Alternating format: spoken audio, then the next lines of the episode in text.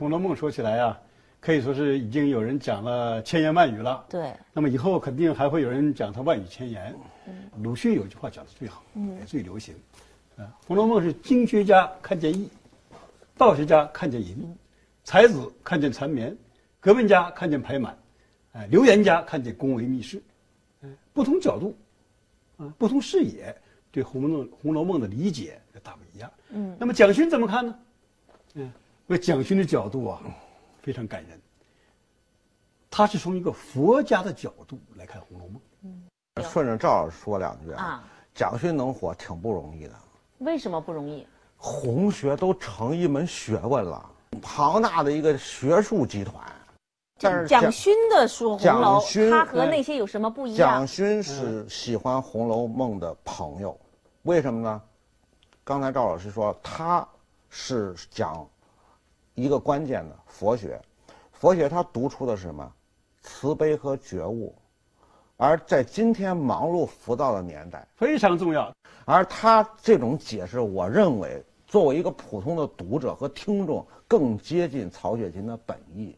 你讲到蒋勋呐，最大的魅力，我在在在我看来啊，嗯就是他呀有真性情，谈任何事物，谈任何对象，嗯，他都有一种真诚的就同情之心。我说，蒋勋是有一颗慈悲心的，这在谈《红楼梦》尤其见得出来。我觉得他还有一个魅力，还有一个魅力，哎你说什么？蒋勋的声音特别好听。你知道他声音有多迷人吗？他讲课，林青霞啊，大明星林青霞，嗯每个礼拜飞到台湾，呀，这里记载了，我这里记了吗？对吧？记载记载飞飞到台湾就是为了听这个蒋勋老师的课，而且他把蒋勋老师视为自己真正的引路人，自己的偶像。嗯，跟这个书相配的呢，还有呃讲课的这个录音对他卖书有一定的帮助。有帮助。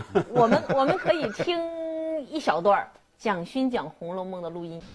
第五回其实等于是一个开头啊，刚刚开头小说的开始，最精彩的一部分是，其实宝玉第一次的春梦，我们可能在我们的生活教育里最不熟的东西，就是一个小孩子的发育。所以我大概最大的梦想是，我觉得第五回有一天我要讲给十三四岁的小孩听，因为我觉得他完全是青春期教育。贾宝玉他做了一个梦，那么他梦到了去了一个地方叫做太虚幻境。那么在这个太虚幻境当中，他看到有一一些大的柜子，那这些柜子就有很多的抽屉，然后他就把这个抽屉一一的打开，然后他在每一个抽屉里就会看到有一张画，啊，不太看得懂到底画的是什么。是好听哈，我觉得顺是好听蒋勋看破了一点，就红楼是写了两个世界，不是一个世界，所以拍电影连续剧那人很多都失败了，他拍成了一个世界。其实即使在大观园中，都是两个世界，一真一幻嘛。刚才这个素司的看法大概要引起争议，说呃蒋勋的解读就比较体现曹雪芹的原意，这恐怕是呃素司先生的看法，可能很多红学家都不同意，王蒙不一定同意啊，刘心武不一定同意啊，冯其庸不一定同意，他都不一定同意。但我们不管那些，我觉得蒋勋的《红楼梦》有这么几点，刚才我讲的第一点呢，就是佛家慈悲心、觉悟心，所以拿妙玉做例子，你比如说，哎，他这个庙里面养着种着几株梅花，嗯。这几株梅花呢是非常非常好看，谁来要他都不给，大家看都想要不给，只有贾宝玉去了，他用个瓶子，用个梅瓶啊，专门用个梅瓶装着梅花送给他，哎，说的干净，哎，那个有一次贾母到他那儿去，贾母到那儿去呢，他给贾母倒茶喝，用明代的程窑啊非常珍贵的杯子给贾母倒茶喝，贾母喝完了，贾母觉得茶好喝，刘姥姥也来了，说刘姥姥你也喝一口吧，刘姥姥用这个杯子就喝了一口。喝了一口之后，这个妙玉什么反应？走了之后，妙玉说：“把这个杯子给我扔掉，这个杯子不能让，脏。”那从佛家角度看，这很有问题的，是吧？既然是啊啊，就是这个什么看破红尘嘛，啊，既然是众生平等嘛，对吧？那干嘛贾宝玉来，你给他这个梅花，别人就不给呢？刘姥姥喝你一口水，你把杯子都倒了，哎，你扔到这个杯子，其实也扔掉了自己，哎，你把杯子扔到水里，扔到污泥里去了，你以后的境遇也是这样啊。所以说，他讲这个这种这种啊循环呐、因果这些东西，妙玉被很多作家都轻蔑的。就是因为他的但是你看嗯蒋这个蒋勋，蒋勋对他也充满同情。哎，妙玉啊，他是从富贵人家就堕入空门。我们可以念一下这个蒋勋写的，那可以可以他，讲的特别到位。哎，你你你找到这一哎，段了？他找到了，他说啊，哎，哎，他说这大家可能都是觉得妙玉她看不起俗世来的人，对吧？看不起乡下的刘姥姥，她有严重的洁癖，孤芳自赏。对对对，呃，这样的性格，即使在今日，恐怕也很难有朋友。在世俗社会，总是招人嫌怨的。但是，《红楼梦》的作者很委婉地使人们感受到妙玉洁癖背后隐藏的热情。对他极爱宝玉，但她的爱是不能说出口的。他的孤芳自赏也变成了一种怕受伤的保护。像最柔软的蛤蜊，往往需要最坚硬的外壳来防卫。妙玉的不近人情，正是一种防卫的硬壳。我们能够不喜欢妙玉吗？妙玉蒋勋喜欢这个里面的所有人，他会从悲悯的角度去看每一个人。对最最极端的不包括对贾瑞、不是对薛蟠，嗯，他都充满同情，你看这有情欲之苦嘛。嗯，有有有记载，他有一段话能体现出赵老师讲的那一切，不是妙玉，是贾瑞吧，我跟很多人提到，这个《红楼梦》读到三十几遍，里面最感动的人是我在第一次读的时候最讨厌的人，一个叫贾瑞，一个叫薛蟠。贾瑞、薛蟠嘛，啊、这两个人，这两个坏家伙他怎么是我们他怎么最不喜他怎么。他怎么去看他们？这两个人大概是小说里一直被认为最下流的，对吧？调戏女人，道德低劣。可是薛蟠我最更下流，贾瑞呢，他不过就是爱那个王爱王王熙凤的非分之想，那叫意淫嘛，也是道德败坏违反封建道统嘛。然后呢，你看他说，可我最近几次越读越觉得这两个人物写的动人。作者还是用镜子的手法，没有主观评说他们的好坏，他们的情欲，注意这句话特别关键，已经到了自我无法克制的程度。然后他就他就转场，作者写这个时候，你看他都是年轻人嘛，情欲无法克制是痛苦，痛苦的时候呢，他说曹雪芹，作者写写他的时候用的是悲悯之情，甚至他认为无法控制的情欲是《红楼梦》的重要主题之一，就很多人都发生过。还有一些见解呢，当然我觉得我还听过一个版本，就也也与之能媲美。如果从小说文学的角度，也供赵老师批判哈，说是我听过一个学者上课说，《红楼梦》，蒋勋是用没有是非、包容、悲悯这样的佛家情怀来解释。还有人说，从小说的角度，《红楼梦》是中国小说史上最伟大的悖论。怎么讲？他举了一个例子，说你试想，最主要的人物就俩，贾宝玉、林黛玉嘛，是天上来的是吧？绛珠草、神瑛侍者，但是呢，这俩人你放到凡尘中，你试想，贾宝玉就那吃爱吃胭脂的人是好老公吗？啊，林黛玉那身体，古时候要是传子嗣的，而且病殃殃的，小心眼很儿要娶妾的，不是理想的女性。不是理想的老婆。于是呢，读这个，呃，看到他们俩登场，要有心之人就知道曹雪芹在写一个伟大的悲剧，因为他藏了伟大的悖论，而伟大的作品都是悖论。比如再举一个悲惨世界的例子，冉呃冉冉让，好人啊，沙威要追杀他，沙威追杀的过程，然而让人性善善意的东西得到了释放，然后呢感动了沙威，但是沙威又是一个有职业精神的鹰犬，怎么办？自杀，自杀。所以他都任何伟大的小说，都是悖论，都会使你的内心，因为这也符合某种我们对人性的认知。你藏着天使和魔鬼，就看你在召唤什么。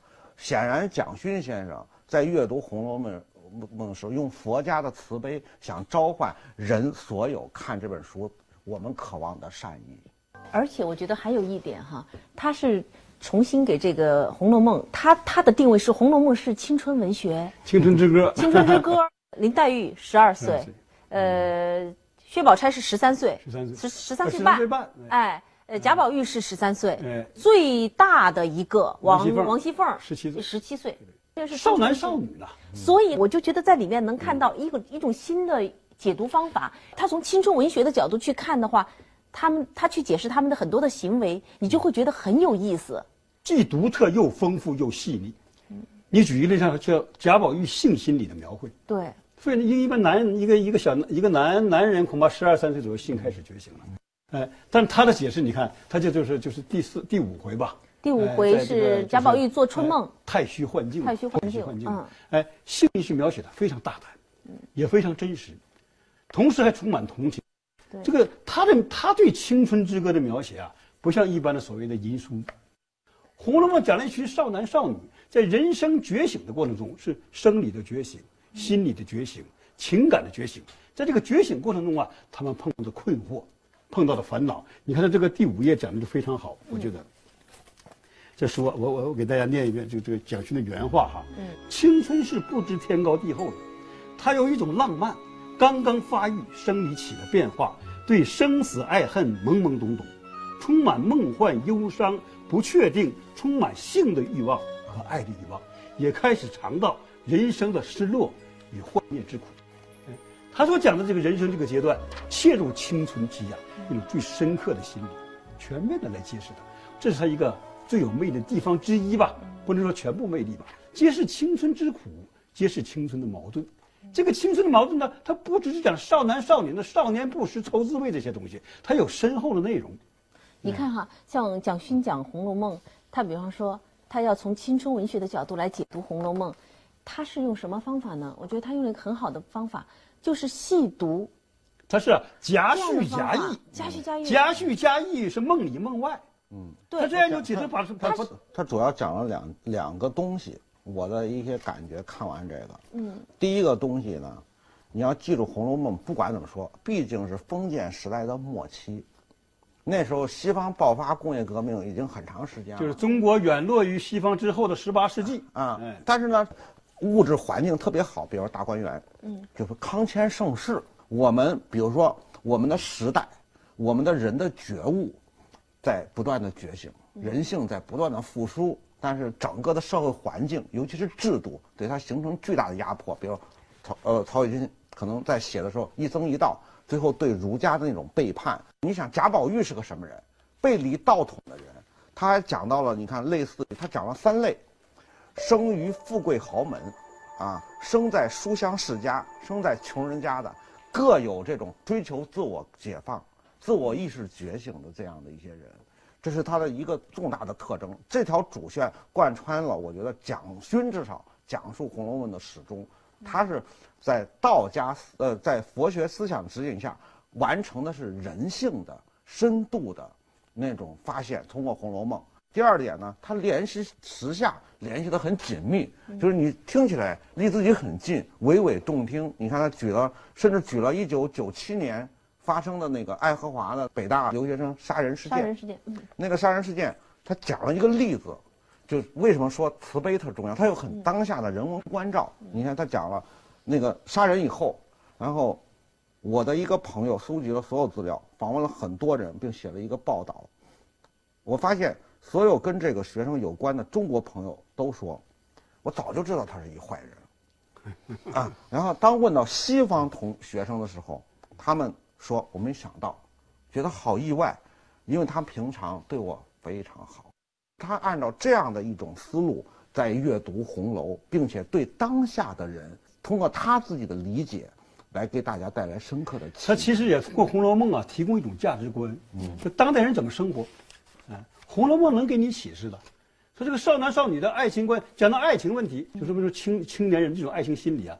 我记得美国有个心理学家讲过，好像这书里也介绍了，嗯，就说。爱情其实是一种精神病，啊，爱情中很多表现都可以在精神病里找得到，该爱的一点也不爱，不该爱的拼命去爱呀，等等等等。哎，你看在《红楼梦》里啊，表现的非常充分。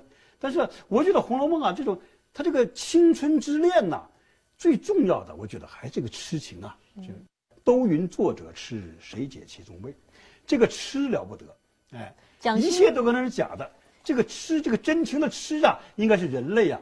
一种永远值得珍视的情怀。这又是佛学词汇，赵老师。哎，这个他他不是，但是你要知道，这个这个他其实佛学是反对这个痴的。对呀，哎，欲望生嗔，这个欲望生痴嗔怨嘛，嗔怨生烦恼嘛。嗯，哎，他他反对这个东西。贪嗔痴慢哎。贪嗔痴三毒嘛。但是呢，你看五毒的。但是这个贪嗔痴就一般讲佛家三毒，咱们其其他先不用管它。就说《红楼梦》是不是绝对正面颠覆这个东西？